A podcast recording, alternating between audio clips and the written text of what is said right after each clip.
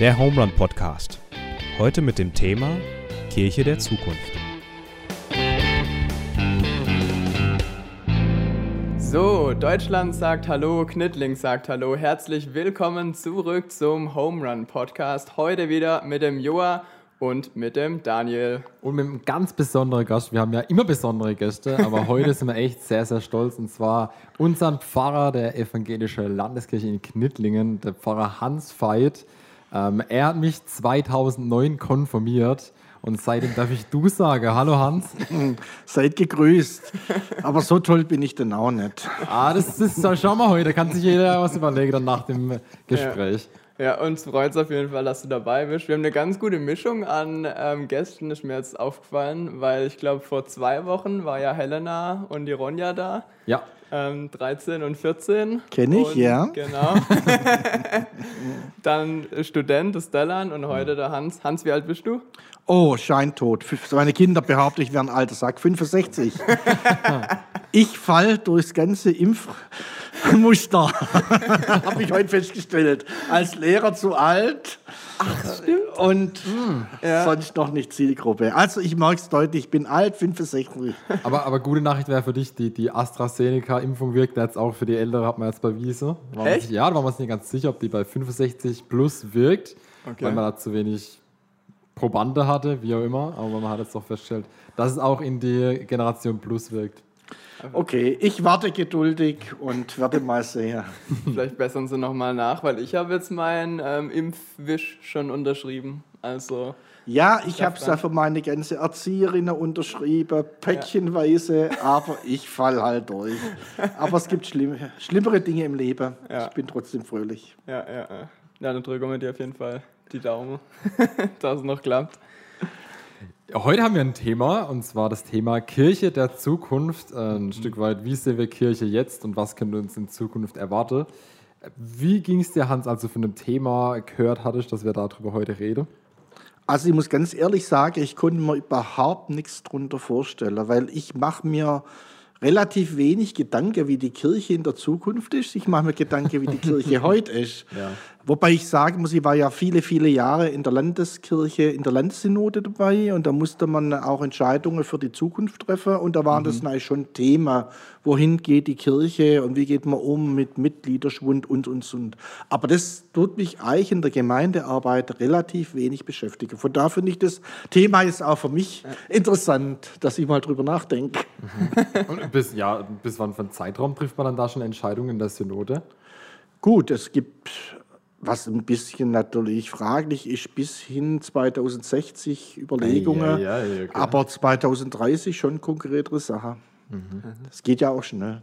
Was sind denn, ähm, was sind denn so konkrete Ideen, die für 2030 jetzt so angedacht sind? Also die Frage wird sein, äh, Überalterung der Gesellschaft, was bedeutet es für die Kirche? Äh, immer weniger Mitglieder, aber immer mehr Aufgaben, wie geht man mit um? Das hat natürlich auch finanzielle Konsequenzen, wenn die Mitglieder weniger werden. Äh, die Bevölkerung verändert sich total und das, dadurch verändert sich auch die Kirche. Also in die Richtung gibt es natürlich viele Überlegungen, aber auch dann, also in dem Gesprächskreis, in dem war, war ganz stark die Frage, äh, wie erreichen wir denn die Menschen in der Zukunft, wenn manche Dinge, die bisher so normal waren, nicht mehr funktionieren. Und so Frage. Wobei ich mich jetzt eure Fragen eigentlich noch mehr interessiert. Ja, ich habe ich hab echt ein bisschen was vorbereitet. Wir haben ja sehr, sehr viele Fragen und äh, ich habe einfach mal ein paar Fragen ausgeschnitten und jetzt hat es einen Lostopf. Das heißt, äh, Hans, du bist gleichzeitig dein. Ja. Ah, das, Das ist, das glaubt man nicht. Vor mir hängt jetzt eine Home-Run-Mütze, Ja. gefüllt fast bis oben hin mit Fragen. Und ich ziehe jetzt eine. Ja, Ist da auch ein Joker dabei? Also die erste Frage ist gleich rausgeflogen. Ich weiß jetzt, ob das jetzt der Trick war. aus der Niede. Was wünschst du dir für Knittlinge? Ah, das ist, also ich wünsche mir eigentlich für Knittlinge sehr viel. Ähm, aber mein Hauptwunsch für Knittlinge ist schon, dass es der Kirche, und da muss man nachher mal überlegen, was ist überhaupt Kirche, wer ist denn Kirche in Knittlinge, ähm, dass die Kirche die Menschen mit dem Evangelium so erreicht, dass es im Leben eine Bedeutung gewinnt. Also ich merke immer wieder, dass auch in Knittlinge Menschen mit Glaube, Kirche überhaupt nichts mehr anfangen können. Ähm, und das finde ich schon spannend und es ist schon mein Wunsch, dass wir als Kirche so präsent sind, auch im Alltag der Menschen, dass sie merken, Glaube, Kirche, mein Alltag, mein Leben haben was miteinander zu tun. Das ist so, glaube ich, schon mein großer Wunsch. Also ein ähm, Theologieprofessor von mir, der hat immer zu uns gesagt, auch wenn wir jetzt in der Schule unterrichten, dass wir jetzt immer fragen sollen, ähm, welche Relevanz hat dieser Bibeltext ähm, für mich, für uns äh, jetzt, heute, genau in der heutigen Zeit, auch in der Gegenwart. Weil wenn er keine Relevanz mehr hat, dann kann man ihn auch jetzt mal gut Deutsch gesagt vergessen. Wobei ich sage es mal so, das ist erst die dritte Frage. Was Die ersten erste zwei? Frage, weil we- äh, wer, wem begegnet denn ein Bibelvers im Alltag? Und Ja. dann die Relevenzfrage. Ja, ja. Das Thema kommt ja erst, wenn die Menschen im Gottesdienst sind, im Konformantenunterricht. Also für den Konformantenunterricht sage ich, die größte Sünde ist, Jugendlichen im Evangelium zu langweilen. Also, ähm, ja, das ist so. Also, ist auch, ist, das ist mein Tod ernst. Äh, weil, ähm, aber da, das, da ist schon der erste Schritt getan. Die sind ja da. Aber unser Problem ist zunächst mal, dass der allergrößte Teil der Bevölkerung ja gar nicht mit dem Bibelwort oder mit dem Thema so in Kontakt kommt. Mir in viele Bereiche gar nicht gefragt werden. Und viele Christen merken das gar nicht mehr, dass wir Minderheiten der Gesellschaft sind. Ähm, und das finde ich, äh, also wir haben ja das Motto in unserer Kirchengemeinde, nah bei Gott, nah bei den Menschen. Und dieser Pol und diese beiden Pole äh, drücken schon das aus. Also wenn wir nicht mehr bei den Menschen sind, nicht mehr vorkommen bei den Menschen, dann kommt deine Frage auch gar nicht mehr vor.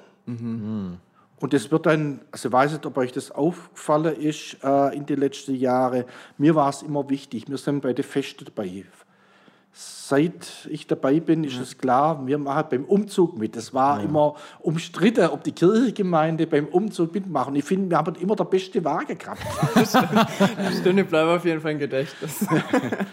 Ihr seid uns nicht Wurst, war, glaube ich, unser erstes Thema. Und dann haben wir 3000 Würstler verteilt. Also, das meine ich, nah bei den Menschen zu sein.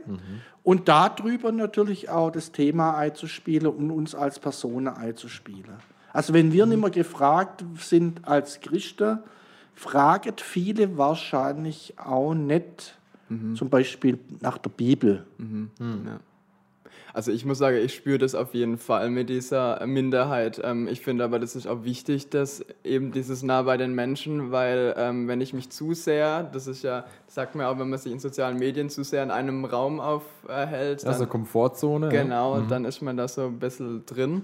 Und ähm, gerade, ich finde es wichtig, nach außen zu sein, gerade wenn man, ähm, ich habe das ja einmal auch in einer, in einer Predigt oder in einer Andacht gesagt, dass wenn ich zum Beispiel im, im Blablacar, also mit, mit Leuten ähm, in einem Auto sitze und Ja. dann unterhält man sich halt und da fällt es mir schon auf immer wieder, wie weit, ähm, wie weit Menschen oder wie weit andere teilweise weg sind vom, ähm, vom Evangelium von Bibel. Oder wir von ihnen weg sind. Das Oder wir von ihnen noch weg sind. krasser. Ja, ja. Äh, also es gibt ja Entwicklungen, die genau in die Gegenrichtung geht. Kirche Mhm. wird immer mehr Milieukirche. Also man- das Milieu, sich an, jedes, nee, jedes Milieu schafft sich ihre eigene Gemeinde. Okay. Also die Zersplitterung der Christenheit Ja. hat ja in den letzten Jahren, Jahrzehnten enorm zugenommen. Und der Hintergrund ist, ich bin da ganz böse immer, Eich in frommer Egoismus. Ich möchte die Kirche, die mir passt. Ich gehe dahin, wo es für mich warm ist. Das heißt, du hast, brauchst dann für jede Generation, für jedes Milieu äh, eine eigene Gemeinde. Und so wie sich die Milieuforschung, hat sich ja da selber damit beschäftigt, Ja, wie ja. sich die Milieus immer mehr, äh, also mehr werden, Ja. rein äh, numerisch, also äh, ja, alles zersplittert. mehr. ja, ja, Also aber auch immer mehr Gruppen. abgrenzt. Ja. Da tut komischerweise die Kirche mitmachen. Oder nicht die Kirche, sondern die Gemeinde. Ähm, und das sehe ich sehr kritisch. Also ich finde schon, dass es wichtig ist, dass wir für unterschiedliche Milieus unterschiedliche Angebote haben. Aber ich bin prophetisch. Ich glaube, nachher wird eine Mitarbeiterin von Knittlinge was sagen. Was die sagt, äh, glaube ich, da ist was ganz Wichtiges dran. Und zu dir, Joa, gerade, was du gesagt hast, ähm, das ist doch eine Grundeigenschaft Gottes. Gott wurde Mensch. Ja. Also Gott hat sich nicht isoliert oder er wurde Mensch und ja. Jesus war so nah an den Menschen dran und zwar mit der Fromme hat er Probleme gehabt. ja. Und die Fromme haben mit ihm Probleme gehabt, weil er ja ein bisschen anders gelebt hat, als man es vorgestellt hat. Und, aber Jesus hat uns ja gezeigt, beigebracht, vorgelebt, äh, dass wir gerade bei den Menschen sind, die nicht so in unser Raster äh, passen. Und das finde ich die Herausforderung für uns. Ähm, mach's wie Gott, werde Mensch. Ich finde aber, das konkret zu machen, fällt mir dann wieder schon irgendwie schwer. Also, ähm, wie, wie lebe ich das dann wirklich? Ich finde gerade Jesus Ja. ist ein Top-Beispiel, wenn du dann sagst, ich versuche nicht die Regeln einzuhalten und versuche fromm zu sein, alles perfekt richtig zu machen, sondern ich versuche Liebe zu praktizieren und versuche den Gegenüber zu sehen, wie er ist. Und ich denke, das ist so, so. Also die, ich bin da immer ein bisschen frech. Warum hat der Johannes als erstes Zeichen, als erstes Wunder, als erstes Auftreten Jesu in der Öffentlichkeit Hochzeit zu Kana genommen? Ist doch total verrückt. Eine Hochzeit, dann geht der Wein aus, dann kann doch Gott sagen, das ist doch nicht wichtig, Leute. Glaube ist wichtig. Und, und was macht Jesus? Der sagt, ey, das Fest, das wird es gerettet. Und er macht nicht ein bisschen Wein, sondern so viel, dass sie sich sechs Wochen lang besaufen können. also in der Fülle, in der Überfülle. Äh, und also Jesus ist auf dem Fest unter den Menschen im Dorf. Und das kann man, das wird jetzt ganz praktisch. Warum sind viele Christen sich zu schad am Stadtfest, also nicht mit ihresgleichen unterwegs zu sein, sondern einfach rumzugangen, an der Bank nachsitzen und jetzt normal mit den Menschen reden und nicht gleich ein frommes Gespräch drucken, sondern das Gegenüber anzuschauen und sagen, du bist mir wichtig. Das ist Evangelium, weil daraus bin ich dafür überzeugt. Also es gibt den schönen Satz, leb doch so, dass du gefragt wirst. Okay. Und das ist für mich dann ganz praktisch. Also ich bin am Weihnachtspark, ein Stadtfest, immer noch nachts unterwegs und manche Gespräche oder ja, nicht bloß manche Gespräche, die sehr dicht werden sind, wenn der Alkoholspiegel stimmt und wenn die Dunkelheit stimmt. okay. Also unter den Menschen sei. Ja. Aber das ist mir auch in andere Bereiche wichtig. Also dass wir als Christen nicht diese äh, äh, äh, Mauern zwischen den Milieus und zwischen den äh, äh, Räumen so aufbauen. Und dann, damit fängt eigentlich das Thema an, was, was Kirche ist. Also Kirche hat sich ja über die Jahrhunderte eher so entwickelt, also schau unsere Kirchengebäude an, dicke Ja. Maurer, Ja. äh, so ein bisschen abgeschlossen und da drin leben wir. Aber das ist, das brauchst du auch. Jesus hat sich auch zurückgezogen zum Beten und so, das ist alles okay. Aber der Platz ist in der Welt. An meinem Arbeitsplatz, in der Schule und da wird es konkret, da wird es sehr konkret. Das schwätzt jetzt wie, gell? Ja, aber Nee, ich das finde ist gut, das aber ich genau so den. Gedanke gut. Ich, mein, Ich bin halt Gott, manchmal Pfarrer, das ist gewohnt, 20 Minuten am Stück zu reden. Das Aber Gott war ja auch immer ein Gott, der bei den Menschen ist. Wenn ich jetzt an das Volk Israel denke, da war er immer mit dabei und äh, war nicht ein Gott des Tempels, sondern war immer ein Teil davon und ist mitgewandert und durchgegangen. ja, das und war- das ist ein starkes Beispiel. Wie war es Ja. am Anfang? Der Tempel ist In dir. mitgewandert mit den Menschen. Genau, ja. ja. Also die haben ihren Gott sozusagen mitgenommen und Ja. er war im Alltag dabei. Und man ist nicht, dass es einen Tempel gegeben hat, ist erst viel, viel später entstanden. Ja. Also Bundeslade mit den Geboten hat man mit sich rumgeführt im Alltag. Eine Frage hätte ich noch an dich. Du hast vorhin was gesagt von, das ist eigentlich gar nicht Kirche. Kirche ist was ganz anderes. Was ist denn eigentlich Kirche? Ja, das ist eine schwere Frage. Also wenn ich jetzt kann man theologisch antworten, also das Wort Ja. Ecclesia, wo dahinter steckt. diejenige, die Gott zusammenruft. Also äh, ähm, Kirche hat schon auch diesen ähm, Charakter, dass Gott Menschen zusammenführt, die an ihn glauben, die ihn loben, die ihm danken, die ihn anbeten, die singen, die mhm. auf sein Wort hören. Das ist schon ein, ein Kennzeichen der Kirche. Aber äh, Kennzeichen der Kirche ist genau das andere auch. Ähm, dass man hinausgeht, dass man bei den Menschen ist, dass man ähm, also Diakonie und Verkündigung, dass man das getrennt hat zum Beispiel, ist totaler Quatsch. Mhm. Äh, man kann das, der Mensch kann sie nicht aufspalten. Mhm. Ähm, ich sehe das Problem, dass viele heute Kirche halt verbindet zunächst mal mit einer Konfession oder ja. Gemeinde. Oder mit dem Gebäude. Definitiv. Oder Gebäude, ja. Mhm. Aber zunächst mal ist ja die Kirche, die, die Kirche Jesu Christi, weltweit. Ich frage mich aber, warum das so ist. Also ich, ich frage mich dann immer, also das, das, klingt alles wirklich sehr schön. Also ich, ich, das ist genau das, was du gerade gesagt hast in den letzten Minuten. Das ist auch das, was ich äh, versuche zu leben. Und trotzdem begegnet mir, wenn ich außen stehe, begegne meistens genau dieses Bild von, ähm, von diesem bisschen abgesonderten mit dicken Mauern und ja. was sehr Heiliges und ich passe da eigentlich gar nicht rein. Und ja, da frage ich mich, wo, wo, mm. ah, wo kommt das her? Ich glaube, das ist, ähm, man muss ja lernen, manchmal mit anderen Augen zu sehen. Wo erleben denn die Kirche? Mhm. Wie, lebe, äh, wie erleben denn manche Konformantenzeit? Mhm. Also in meiner Konformantenzeit habe ich nur einen Pfarrer erlebt, wir waren damals 50 Jugendliche in einem Raum. Mhm. Es war aus meiner äh, Perspektive stinklangweilig. Mhm. Und ich weiß nur noch, dass man bestimmte Sachen, man hat zuhören müssen und bestimmte Sachen auswendig lernen müssen. Und das war Kirche. Mhm. Also, wo erlebe ich denn Kirchen? Wie erlebe ich Kirche? Ähm, also, ich merke bei meiner heutigen Konfirmanden einen riesen, riesen Unterschied. Mhm. Ähm, zum Beispiel, weil es selbstverständlich ist, dass sie alle irgendwo in einem Bereich der Gemeinde mitarbeiten und erleben, Christen bringen sich da ein und leben da irgendwas. Egal, ob das in der Bücherei ist, mhm. ob das bei der Minikirche ist, also ganz oder bunt im Home und vielfältig. Oder im Home, Home Da sind jedes Jahr auch Konformante dabei. Ja. Und das ist, ja, das ist ja wirklich Konzeption. Die, müssen, die sollen ja. Glaube erfahren, und damit auch Kirche erfahre und erlebe, dass Kirche eigentlich äh, äh, äh, Ausdrucksform des Glaubens ist. Du brauchst natürlich Formen, das ist kein mhm. Thema. Und du brauchst auch Institutionen und alles. Das ist gar kein Thema für mich, gar Widerspruch. Mhm. Aber das, das frage ich, was, wer dient wem? Mhm. Und, und für was ist Institution da? Eben, dass man seinen Glauben leben kann, dass man mhm. die Menschen erreicht. Okay, ja.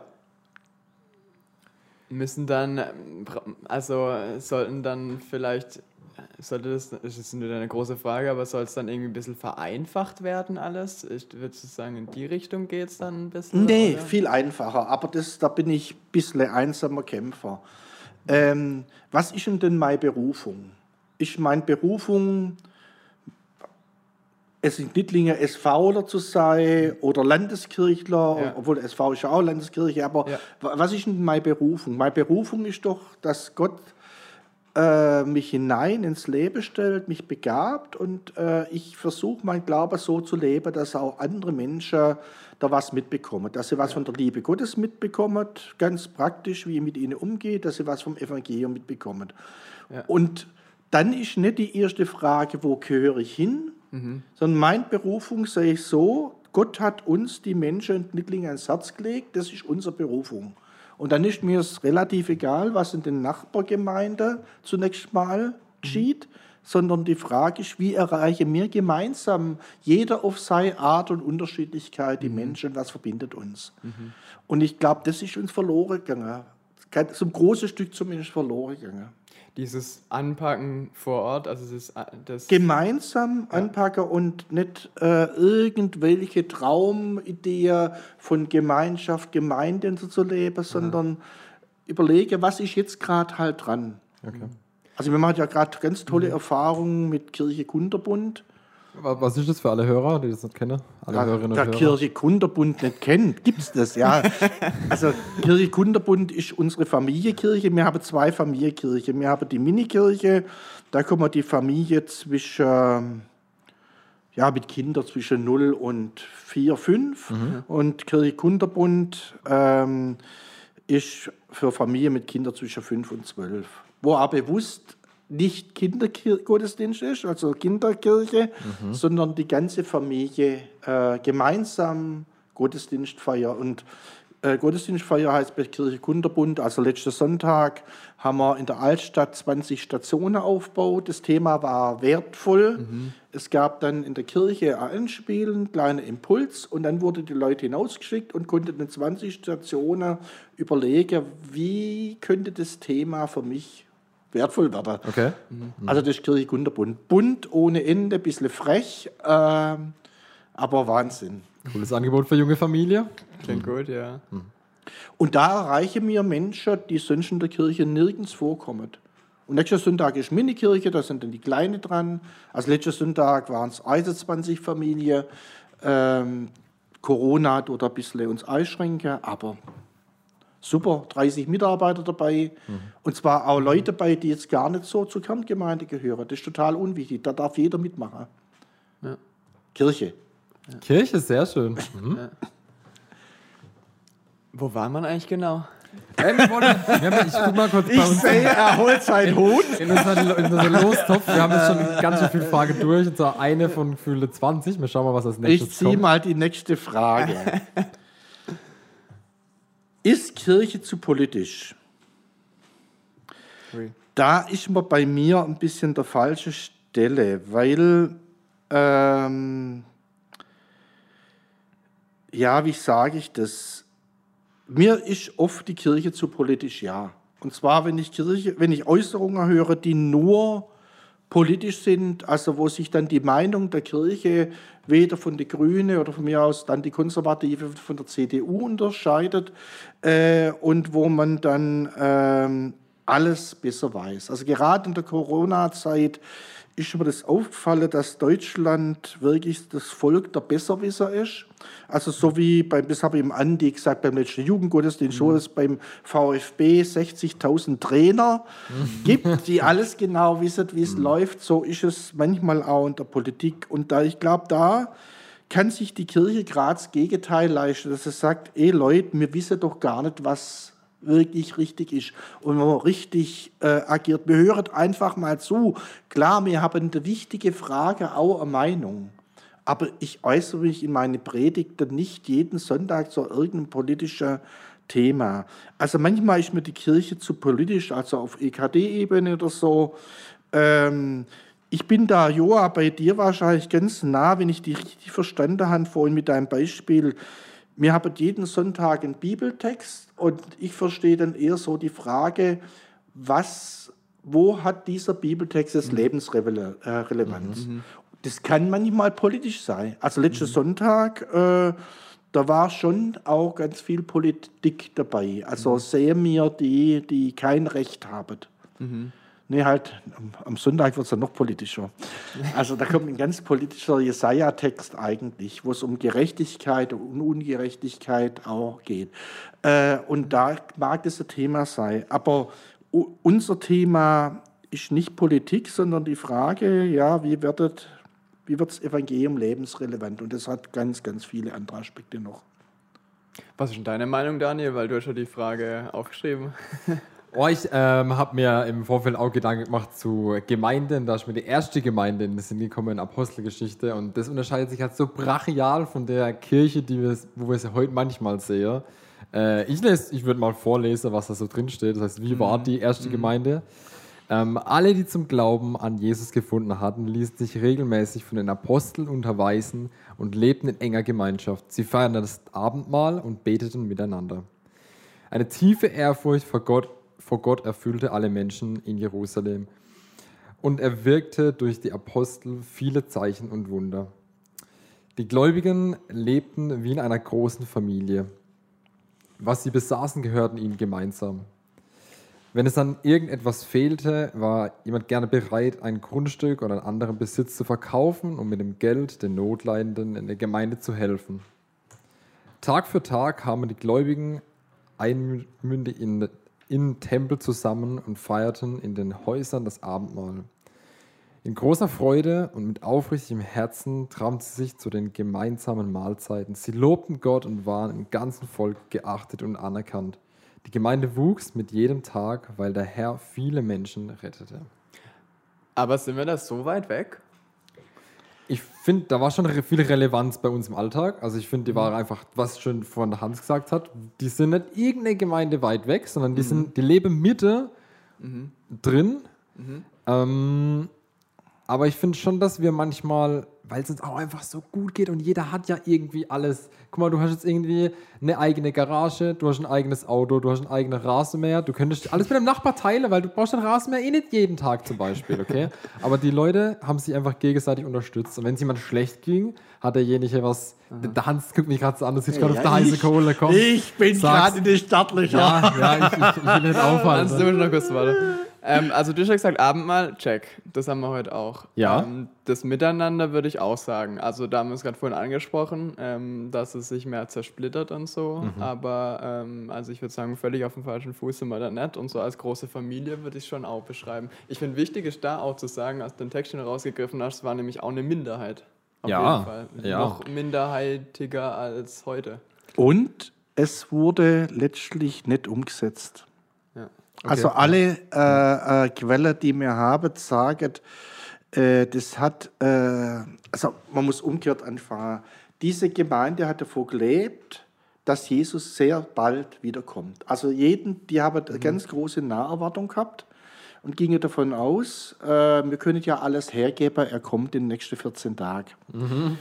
Ja, Und ähm, als das dann ausblieb und als sie auch gemerkt haben, äh, wenn ich alles hergebe, ähm, Dann habe ich nichts mehr. äh, wie, wie geht es Ja. dann weiter? Äh, also das hat wohl nur eine ganz kurze Zeit und auch nicht so ideal ähm, äh, funktioniert, wie du das gerade vorgelesen hast. Das ist ja eine Übertragung, das ist ja keine Übersetzung, wo du vorgelesen hast. Ja, aber- da ja. klingt das sehr ideal und toll. Aber das war nur kurze Zeit. Und wenn man dann jetzt in die Geschichte reinschaut, Apostelgeschichte, es fing ja an im Streit mit Petrus, Paulus, Frage der Beschneidung, Frage, äh, was ist mit dem Gesetz, wer muss wie leben. Es gab Trennung, Spaltung, alles. Äh, es, äh, das Neue Testament ist gefüllt von Berichten, dass es Irrlehrer gab, dass eigene Propheten auftreten sind mit ganz eigenen. Also äh, ich bin immer ein bisschen vorsichtig, das zu idealisieren, was damals war, was halt genial war, das mir und uns vielleicht alle fehlt, die waren halt schon nochmal näher dran an Jesus. Da waren Leute, die Jesus erlebt. Aber wie du gerade gesagt hast, Joa, es war eine absolute Minderheit. Also da reden wir nicht von Tausende von Leuten in der riesengroßen Stadt. Ähm, ich finde, dass diese Grundlinien richtig sind, dass wir die heute auch leben sollen. Aber Kirche hat sich in der Laufe der Zeit ganz, ganz unterschiedliche Gesichter gegeben. Sind, die Gemeinde war immer unterschiedlich. Also hier war es ja so, dass die noch im Tempel waren. Sprich, die haben noch mit den Juden zusammen Gottesdienst gefeiert. Das hat sich dann relativ schnell auch aufgelöst. Und dann gab es eigentliche eigene Hausgemeinde und dann lesen wir auch schon der Apostelgeschichte und vor allem die Briefe, die ja noch älter sind, dass es da auch einer, wo es nicht nach Kephas hinterhergelaufen ist, also der andere Joa, der andere dann Daniel, ja, ja, ja. also es gab diese, diese äh, menschliche Seite damals genauso. Äh, wobei das für mich schon Vorbild ist und, und also diese Grundlinie, wo dahinter steht, das sind schon Dinge, die mir auch heute leben sollen, können. Ich fand es gerade interessant, weil du gesagt hast, der sind in der, haben in der Erwartung gelebt, dass Jesus bald wiederkommen könnte. Letztens habe ich ein Buch gelesen, da ist einfach drin, dass ähm, der, der Mann einfach zuerst sein Nachtisch isst, weil er immer denkt, jetzt könnte noch Jesus kommen, weil ja biblisch schon der Ansatz ist. Wir, wir können es ja nicht datieren, also wir können, das wäre eine ganz eigene Folge, da, darüber was zu machen. Ja, das wäre eine eigene Folge. Ja, aber trotzdem so immer in der Erwartung zu leben. Ähm, also meine Einstellung ist, wir können für nichts vorbereitet sein. Also man kann sich, viele Dinge wird man einfach reingesetzt und ist dann da drin und agiert dann oder reagiert viel. Aber für eins äh, bin ich vorbereitet und das wäre das Ende. Und das wäre auch so ein Ansatz zu sagen, ich esse vielleicht meinen Nachtisch schon vorher, weil ich könnte, könnte vielleicht sein, fand ich witzig. Ja. Finde ich eine ganz spannende Frage, weil ich beerdige ja viele Menschen und auch junge Menschen. Ähm, meine Endzeit kann ja auch ganz anders aussehen. Wer weiß denn, ob ich nicht morgen einen Herzinfarkt habe. Also äh, ähm, deswegen, äh, allein schon deswegen lohnt es sich mit Naherwartung zu leben. Mhm. Und das ist jetzt was ganz Profanes, wo mhm. jeder Mensch versteht. Mhm. Also ich, jeder Tag kann mein letzter Tag sein. Und das meine ich jetzt nicht drohend, das machen ja manche so, mhm. äh, nicht, nicht, drohend oder angstmachend, äh, sondern ganz neutral. Ähm, ja, also das macht es bewusster, oder das Leben? Sehe ich auch so. Ich glaube, da kann man, kann man viel rausziehen. Ich glaube, das ist auch ein bisschen was, ähm, was, ähm, ich sag's jetzt mal, ähm, in einer schnell, schnelllebigeren Welt, ähm, dass es so ein bisschen außer äh, aus dem Auge verloren wird, auch habe ich das Gefühl. Und mhm. Weil so weit geplant wird, oft vielleicht auch. Ja, aber auch, das hat ja, wir haben ein, eine Podcast-Folge, das war mit äh, Ronjan Helena, da haben wir über Dankbarkeit gesprochen mhm. und äh, ich finde, das hat auch was Wertschätzendes dann im Tag gegenüber, also mit so einer, mhm. so einer Einstellung. Ich finde es auch wichtig, über, über so wenig ich ihn greifen kann, aber über einen Tod nachzudenken oder über über eine, was end, also sich als endliches Wesen zu sehen, das finde ich das. Mhm. Ja, ähm, und ich überlege manchmal, äh, ob nicht diese Action, äh, die doch stark in unserer Gesellschaft auch verwurzelt mhm. ist. Ich muss immer, immer muss was los sein. Mhm. Höchster Level, ob das eine Todesangst ja. ist letztlich. Also ich finde es eine Riesenablenkung. Das ist äh, meine Meinung. Verlustängste äh, und deswegen, also ja. ich muss jetzt leben. Ja. Lasst uns heute leben, ich weiß nicht, was morgen äh, ist. Aber das ist jetzt ein anderes Thema, da machen wir extra Podcast, da machen wir ein extra Gespräch. Kirche. Kirche. Äh, jo, hast du noch was auf deinem Zettel? Ich hau hier gerade nur so. Nee, ich find's gut. Also, mir, ja? ich finde deine Fragen auch top. Also, da okay. können wir ja weitermachen. Also, ich, es wird mal ein bisschen wuler. Wir haben, ja, wir haben schon viel drüber geredet. Das heißt, du kannst die Frage überspringen, wenn du denkst, wir haben die schon. Ähm, Wie kann die Kirche junge Menschen begeistern? Also, die Kirche kann junge Menschen nicht unbedingt begeistern. Jesus kann Menschen begeistern. Und so wie wir leben können, wir Menschen begeistern. Also ähm, Kirche äh, kommt immer darauf an, wie man das definiert. Ich verstehe mich schon auch als Person, als Kirche. Also so wie ich lebe, kann ich Menschen begeistern, so wie ich von Jesus rede. Auch, ähm, ja, mit dem, was ich lasse, was mir vielleicht nicht so wichtig ist, äh, kann ich Menschen begeistern. Und ich kann vor allem Menschen begeistern, ähm, wenn sie spüren, ich nehme sie ernst, ihr seid mir wertvoll, ähm, das war ja letzter Sonntag auch unser Thema bei der Familienkirche.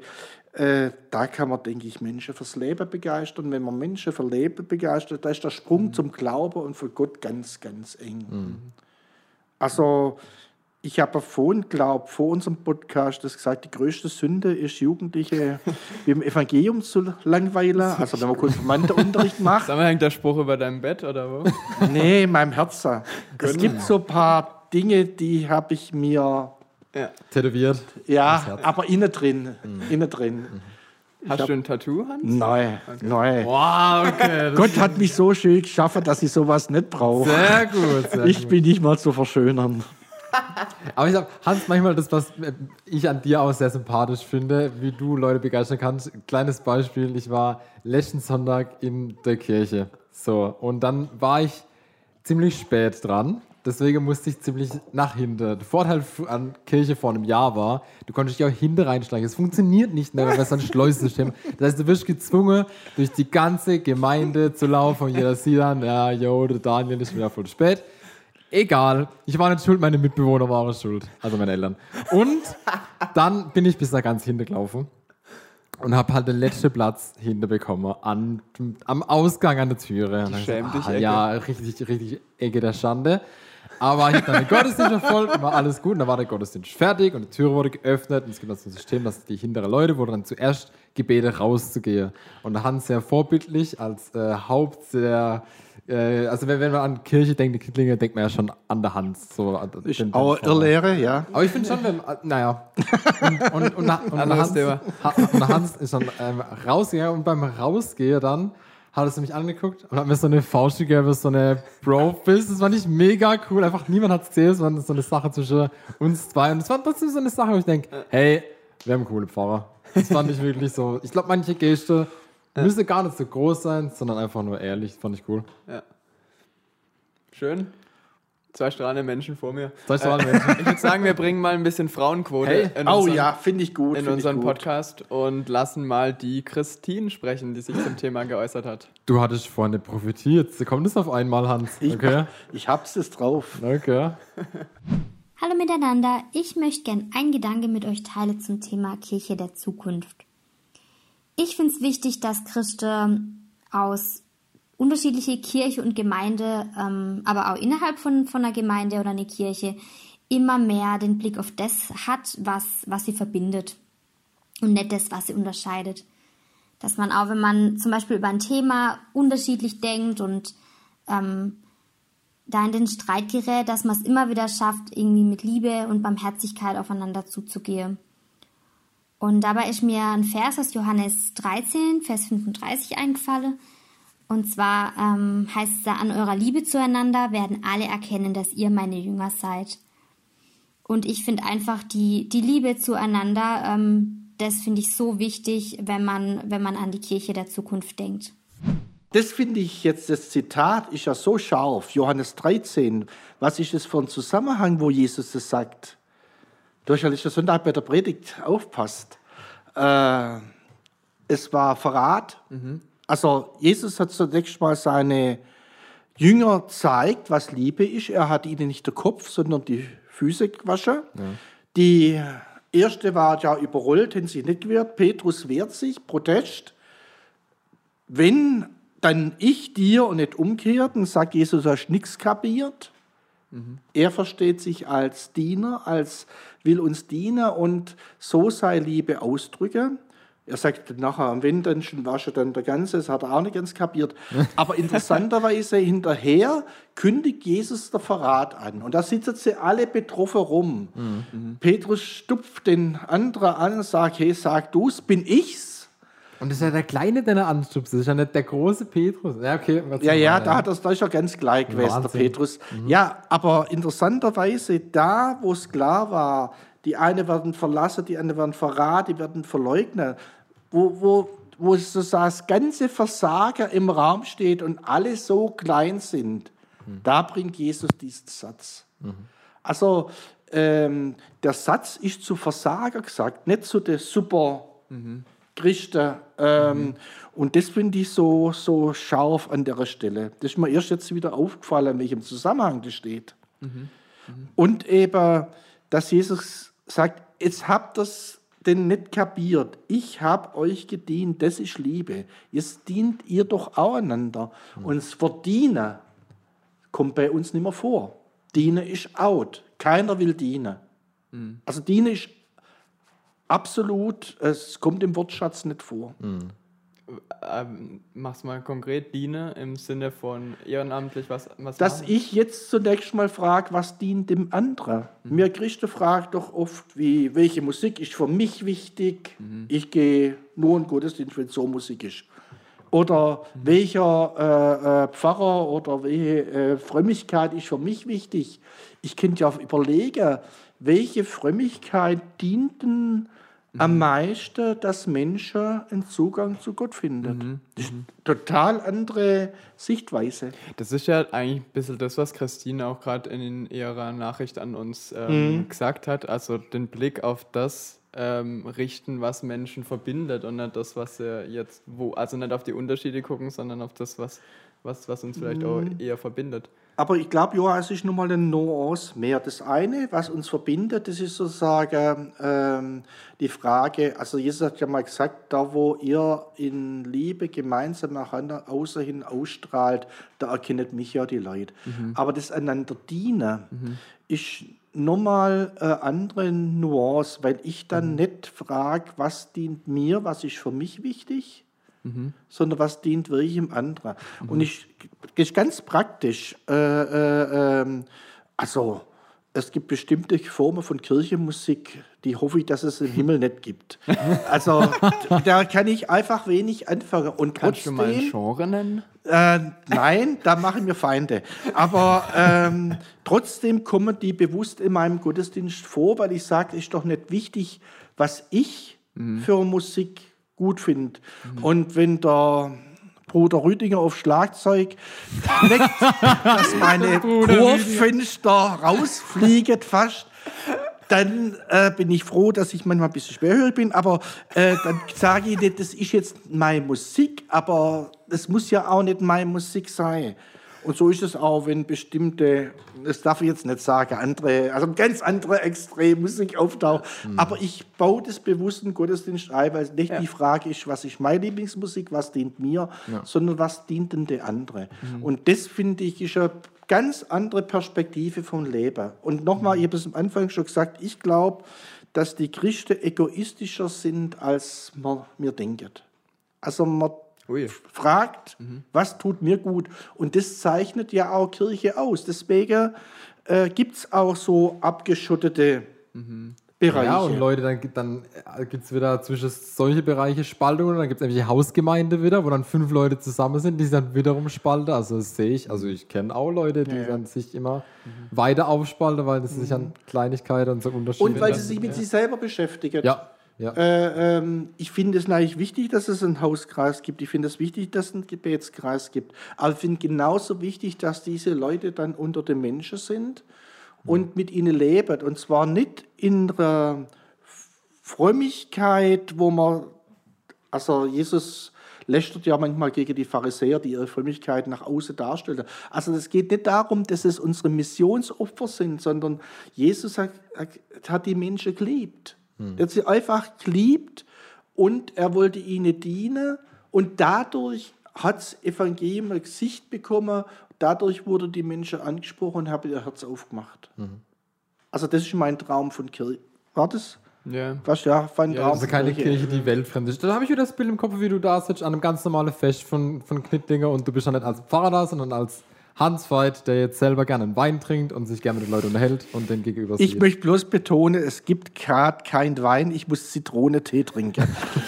Das ist Side Note, bei unserem Podcast gibt es immer Tee. Und zwar Apfeltee, Zitrone, Ingwer und Minz. Also ich bin hier unter der, nicht unter der Atheisten, sondern unter der Theisten. Auch eine eigene Gemeinde. Jo, wollen wir nochmal eine Frage ziehen, wie lange dürfen wir denn noch? Hey, wir können, wir haben alle Zeit der Welt. Ja, solange die Leute Bock haben zuzuhören. Ja, ich glaube, die Hälfte hat eh schon abgeschaltet. Ich wollte aber jetzt doch noch mal äh, ein bisschen zurückrudern, Hans, ein bisschen drauf eingehen, was, was du gesagt Ja. hast. Ähm, und zwar frage ich mich auch immer ein bisschen, also äh, mi- mir begegnet es auch so in der Gesellschaft, dass ich das Gefühl habe, dass Menschen sich immer mehr, also jetzt mal unabhängig von jetzt mal Gemeinde und Kirche, sondern sich immer mehr ein bisschen in den eigenen Kokon zurückziehen und du also viel schwieriger wird viele, also ist mal unabhängig von, ähm, von der Gemeinde und der Kirche, viel schwieriger wird allgemein viele Menschen unter einem Dach zu versammeln. Das ist mein Es sei denn, du hast ein. Feindbild. Das ist ja typisch. Nicht Gesell- mehr als Nee, gemeinsam. ernsthaft, schaut mal die Gesellschaft Soziolo- heute an. Soziologie, ja. Äh, wenn du ein gemeinsames Feindbild hast, also Hitler und so Leute sind auch nicht anders groß geworden. Und was ist jetzt, wo versammelt sich Menschen bei der Querdenker, wenn ich ein gemeinsames Feindbild habe? Äh, das ist tragisch. Also wir versammeln uns nicht, wenn wir was äh, Ja. Positives haben. Vielleicht ist das einseitig ein bisschen übertrieben, das gibt es vielleicht auch, aber oft ist so, da wo wir wissen, wogegen wir sind, da sind wir, stehen wir eins. Und wenn du ein Thema hast, wo alle Kirche betrifft, äh, da steht die Kirche dann auch zusammen. Also äh, das ist, äh, wobei, äh, Joachim, ich glaube schon, dass dieses, das, dieser Koko da ist, aber dass der Mensch heute religiöser ist, als man denkt, viel, viel religiöser. Das, yeah. Und man deshalb auch Anknüpfungspunkte hat. Das Äh, glaube ich auch. Bin ja. sogar überzeugt von. Also, wir haben auch in einem Podcast über Einsamkeit gesprochen. Das Ja. finde ich geht dann auch wieder in die Richtung. Dieses, ähm, also hat alles irgendwie miteinander zu tun. Mhm. Woran würdest du sagen, kann man das festmachen, dass der Mensch heute religiöser ist, vielleicht sogar als. Also, wenn ich ähm, mit den Menschen rede, wie oft kommt das Wort toi toi toi vor, wie oft kommt ähm, das vor, dass sie bestimmte Symbole tragen und sagen, äh, ja, ich glaube schon, dass es so und so wird, ähm, wie, wie, was weiß ich, Yoga und so, immer auch so religiöse Züge hat. Äh, das ist nicht bloß Bewegung, sondern Ich, ich finde im Klimaschutz, man sagt, man macht eine Energie. Klimasünde oder so, das finde ich, taucht das auch ganz oft aus. Also wenn man Es wird Umweltsünde Energie, ja, aber, ja, sowas. aber es wird Energie und so kommt ja ganz oft vor. Das stimmt. Äh, Und das ist ja immer was so ein bisschen was pseudo-religiöses. Mhm. Und äh, diese allgemeine Sätze, also ich irgendwo glaube ich schon irgendwas, dass es gibt, das begegnet mir ganz oft. Ja, ja, mir auch. Ja, definitiv. Von daher denke ich, äh, ist unser Problem nicht, dass die Leute äh, nicht religiös sind und nach was suchen, fragen. Übrigens auch Liedtexte. Das ist ja verrückt, wie viele religiöse Texte es gibt. Die sind alle Englisch, dass man sie nicht versteht. Aber Übrigens auch im Deutschrap ist mir aufgefallen. Ich weiß, es ist wahrscheinlich auch nicht dein Genre. äh, danke, danke. aber da Ja. finde ich es auch. Wie heißt denn der, der, der Song, wo gerade überall ist Jerusalem oder wie heißt denn der gerade? ja, Je Jerusalem, da muss er Jerusalem. Genau, Ja, genau, genau, ein wahrscheinlich tief, tief religiöser Text, wo ganz viele christliche Ja. und jüdische Symbolik drin ist. Ja. Und die Leute tanzen drauf ab, aber ähm, Mhm. sie spüren wahrscheinlich schon, dass da was da ist, aber äh, Mhm. es ist so, so, so ein breite Fluss von Religiosität. Aber das heißt ja umgekehrt, ich wir hab's haben Gefühl- Anknüpfungspunkte. Ich habe das Gefühl, bloß nicht zu stark irgendwo festmachen. Bloß nicht irgendwo einen Anker setzen. Das Es ist so halt leichter zu sagen, Hm. ich pick mir überall was. Du hast ja mal davon geredet, dass man das auch den, den Glaube leben kann, wo ich sage, ich, ich habe nichts Absolutes, ich mache nichts fest, sondern knüpfe mir irgendwo was raus. Also Der Syn Synkretismus ist mir. Synkretismus, genau. mit- Ja. Und es ist natürlich immer leichter zu, zu sagen, das wäre auch wieder zum Feindbild, ist viel leichter immer zu sagen, ja, das finde ich kacke, anstatt Mhm. zu sagen, dafür stehe ich, weil es ist natürlich immer härter zu sagen, ich, ich, ich stehe für irgendwas und davon bin ich überzeugt. Ja, ähm, die Frage ist ja immer, wie wir es dann leben. Also wie wir Ja, ähm, ich erlebe halt bei Christa unsere Prägung, wenn ich das mal so sage, öfters, dass dann halt die religiöse Sprache floskelhaft kommt und mir deswegen die Menschen äh, mit ihrer Antenne gar nicht ansprechen. Also Das, ähm, für, äh, oft ist so, dass, dass unsere Sprache ein Austausch von Richtigkeiten ist, von theologischen Richtigkeiten. Okay. Und das spricht nicht unbedingt Menschen an. So Worthülse oder so, die wir halt als Christen eingepflanzt bekommen und dann irgendwie schön aneinanderreihen können. Mhm. Aber manchmal, ja. Mhm. okay. Hans hat noch eine Frage vor sich. Ich glaube, die, die können wir noch reinnehmen. Oder? Okay, dann machen wir das als letztes. Siehst Ja. du eine Möglichkeit, dass überkonfessional ök ökonomisch oder ökumenisch Öko- mehr agiert wird? Ähm, ich sehe beide Dinge. Ähm, ich glaube, dass mir Gemeinde, Gemeinschaft, äh, Gruppe brauchen, die ihr Profil leben, weil du kannst nicht alles leben, die in dem, was sie machen, identisch sind. Und deswegen äh, finde ich gut, dass es unterschiedliche ähm, Konfessionen zum Beispiel gibt, weil ich das, die Chance wäre ja, unterschiedliche Menschen zu erreichen. Gleichzeitig das, was Christine gesagt hat, die Frage, ja, was genau. uns verbindet, was wir leben. Also ihr erlebt es zum Beispiel hier mit den Neuaposteln. Die Neuapostel waren vor 20 Jahren für mich noch eine klassische Sekte. Und für, umgekehrt, für die war äh, die Landeskirche, also die haben keine Chance gehabt, in den Himmel zu kommen. Äh, da hat sich viel verändert, wahrscheinlich beide Seiten. Heute ist so, dass ich mit dem äh, Gemeindeleiter, wie man da ist im Ruhestand, Du bin, wir sind Schwestern und Brüder.